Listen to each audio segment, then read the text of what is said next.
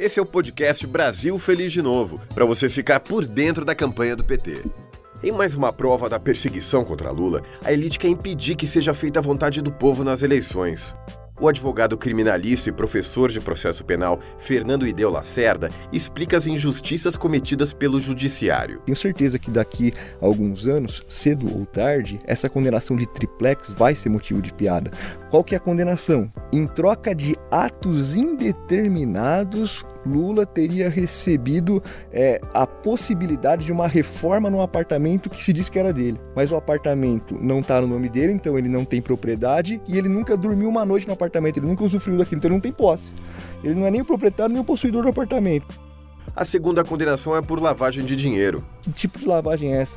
Se fosse assim, qualquer crime patrimonial seria lavagem, porque você nunca. O ladrão que rouba o banco, o ladrão que rouba um carro, não, não, não passa por nome dele. Né? Então tudo é lavagem, tudo ia virar lavagem. Então, é, é claro que envolve questões mais técnicas, mas está nítido assim que isso vai entrar para a história, isso, até o mérito da condenação vai entrar para a história como uma piada, como uma vergonha, assim como um pedalada fiscal já é vexatório. E por que ele é um prisioneiro político? O primeiro ponto que a gente tem que tratar é que a justiça está se pautando pelo calendário eleitoral. O processo de Lula não é só um processo injusto. É claro que ele é injusto, tem diversas ilegalidades desde o começo, mas é, além de ser injusto, ele é político porque a justiça está se pautando pelo calendário eleitoral. Você pega o juiz Sérgio Moro, ele acelerou o processo lá atrás para serem ouvidas as testemunhas, para ele julgar logo, e agora ele teve a audácia de adiar o interrogatório do Lula no outro caso com a fundamentação expressa de que era para evitar a exposição eleitoral. Ou seja, quando interessa é rápido, quando não interessa o processo corre mais lento. Os outros tribunais também agiram assim? Da mesma forma, o TRF4 é, que acelerou o julgamento da apelação para ser condenado a tempo e agora não manda os recursos para Brasília, do STJ e do STF.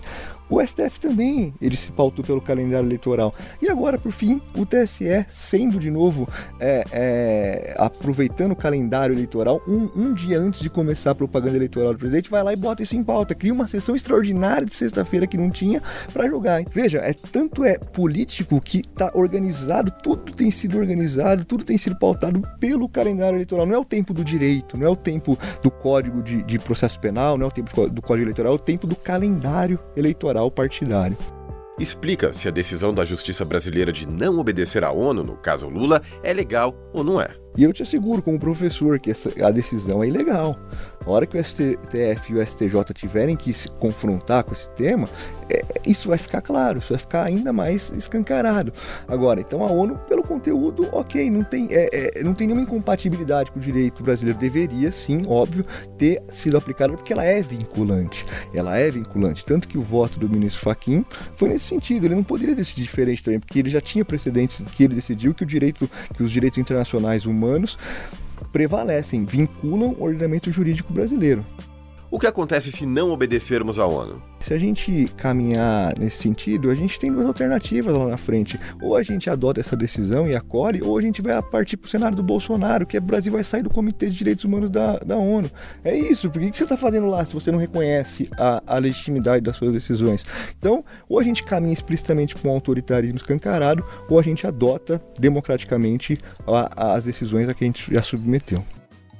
E não se esqueça de assinar o Brasil Feliz de Novo no seu aplicativo preferido de podcasts. Ou acompanhe pelo site o. Até o próximo programa.